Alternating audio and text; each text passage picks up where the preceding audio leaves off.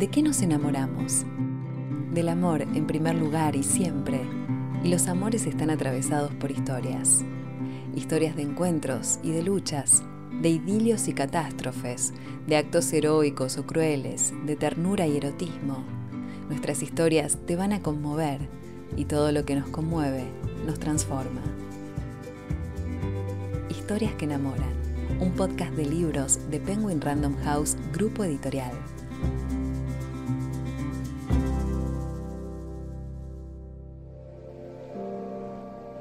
Hoy presentamos Lluvia Salvaje de Anabela Franco. Una noche de tormenta en un pueblo de la Patagonia, una niña y un niño inician una amistad que se transforma en amor. Pero sus contextos son incompatibles y terminan separándose cuando ella tiene que irse.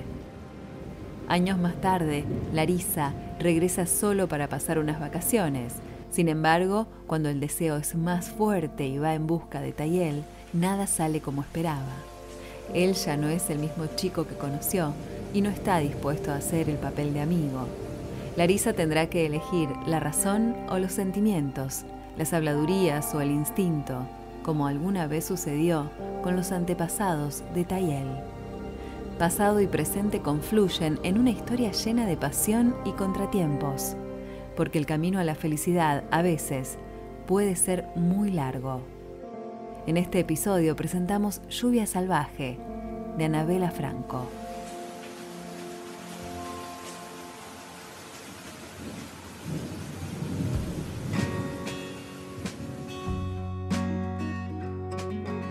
Anabela Franco es escritora de novela romántica y ficción juvenil. Nació en Buenos Aires, estudió letras y corrección literaria y comenzó a escribir siendo muy joven. Para mí la literatura es una forma de disfrute. Disfruto muchísimo tanto leer como escribir, de descubrir nuevos mundos, porque cuando una lee se pone en los zapatos de otra persona, porque el personaje, si está bien construido, si es verosímil, te parece otra persona. Y creo que poder ver el mundo desde ojos ajenos es muy necesario hoy en día, que estamos tan metidos en nosotros mismos, que es un mundo muchas veces tan egoísta. Poder ponernos en los zapatos del otro y ver desde la perspectiva ajena cómo es el universo, la construcción de las cosas hace que después podamos trasladar eso a nuestras vidas. Así que para mí la lectura implica un poco eso, descubrir nuevos mundos, dicho, pero realmente, eh, porque cada ser humano es un mundo y la forma en que ve su contexto o el alrededor también es un mundo. Entonces creo que es una manera de interpretar mejor nuestro alrededor desde distintas perspectivas.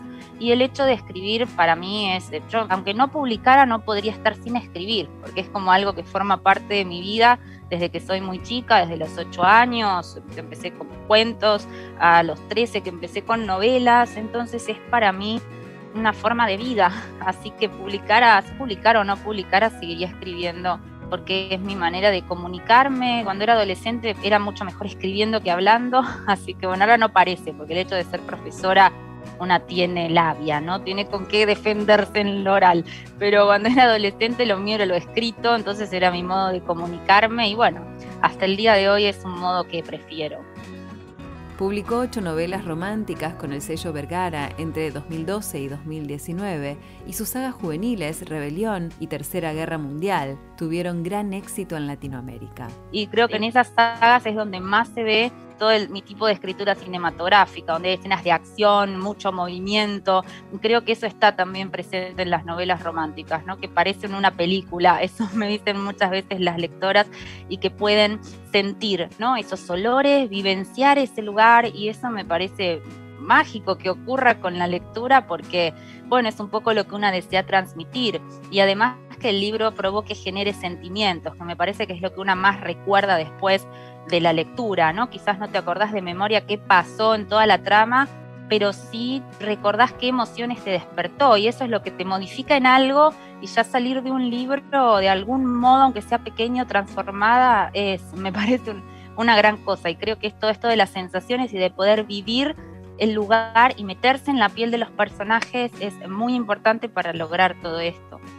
Anabela Franco mantiene un vínculo muy cercano con sus lectores y lectoras. Si bien el hecho de la escritura es bastante solitario porque al lector no le vas a contar lo que estás escribiendo, sino le quemas esa sorpresa eh, de, después al, al encontrarse con el libro en la mano y poder disfrutarlo, sí me parece que es muy importante mantener ese vínculo, ¿no? Y a mí me alimenta realmente el vínculo con los lectores y con las lectoras porque gracias a eso me da más fuerza, más ganas de seguir, ¿no? Cuando alguien me escribe y me cuenta que lo que cuento yo en la historia le pasó o que se sintió identificada por tal razón o qué fuerte esto que pusiste, em, siento que ahí hay una conexión más allá de lo escrito con las otras personas. Entonces me parece que la literatura desde ese ámbito, desde ese punto de vista, nos va conectando con los demás seres humanos de una forma especial.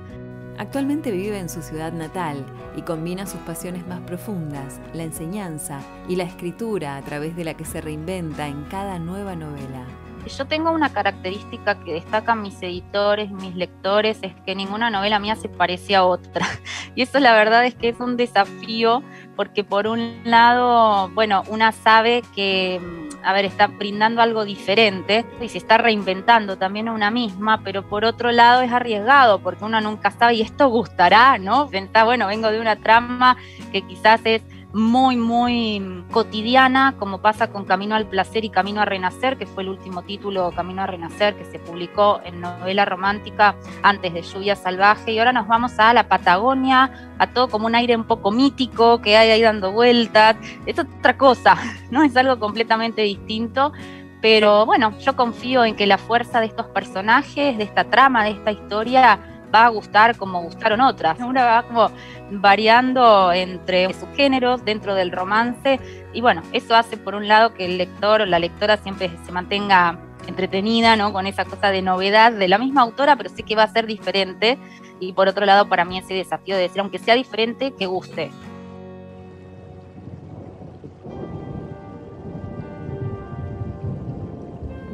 En Lluvia Salvaje, Anabela Franco da vida a personajes cautivantes, como son Larisa, una mujer fuerte y apasionada, y Tayel, descendiente de mapuches, que trae su promesa de amor verdadero.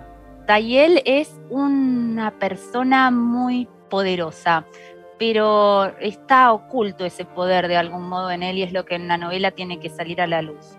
En el caso de Larisa, es una mujer de hoy en el sentido de que, a ver, yo entiendo que esto puede despertar cierta controversia, porque a veces cuando uno agarra una historia de amor espera que todo esté basado en el amor romántico y que se quieran y que, y la realidad es que para Larisa, que es una mujer actual, el amor de pareja no es lo único que existe. Ella tiene otros proyectos, tiene otras metas y entonces esto es lo que hace que a veces eh, resulte un personaje que le dice, pero no ves cómo te ama este hombre y vos, pero claro, ella tiene otros intereses además del amor de ese hombre. Y me parece eso muy interesante y muy valioso en ella, ¿no? Porque nos muestra cómo somos hoy, que también tenemos un trabajo, tenemos expectativas profesionales, queremos viajar, queremos hacer un montón de cosas y que si todo eso no te corresponde en ese momento de tu vida, con ese amor que te está ahí esperando de algún modo, bueno, es necesario que vos tengas tus alas y eso es lo que Tayel también entiende, ¿no? Y por eso amo a ese personaje, que más allá de todas esas raíces que él trae de esa cosa de querer estar en un lugar, ¿no? Y demás, hace que ella pueda volar. Entonces eso es lo que, lo que me gusta de cómo se conforma esta pareja. Si bien la historia se emplaza en la Patagonia, al momento de escribir la novela, la autora había pensado en otro escenario. Lluvia Salvaje es una historia que surge en el año 2010 estaba, la verdad, con muchas ganas de contar una historia con este tipo de personajes que van a encontrar en esta trama. Y así fue como se me ocurrió. La realidad es que estaba ambientada en otro país, en un principio pasaba en Estados Unidos, pero con los años la fui modificando y decidí que transcurriera en la Patagonia Argentina, que me parece un lugar maravilloso, mágico.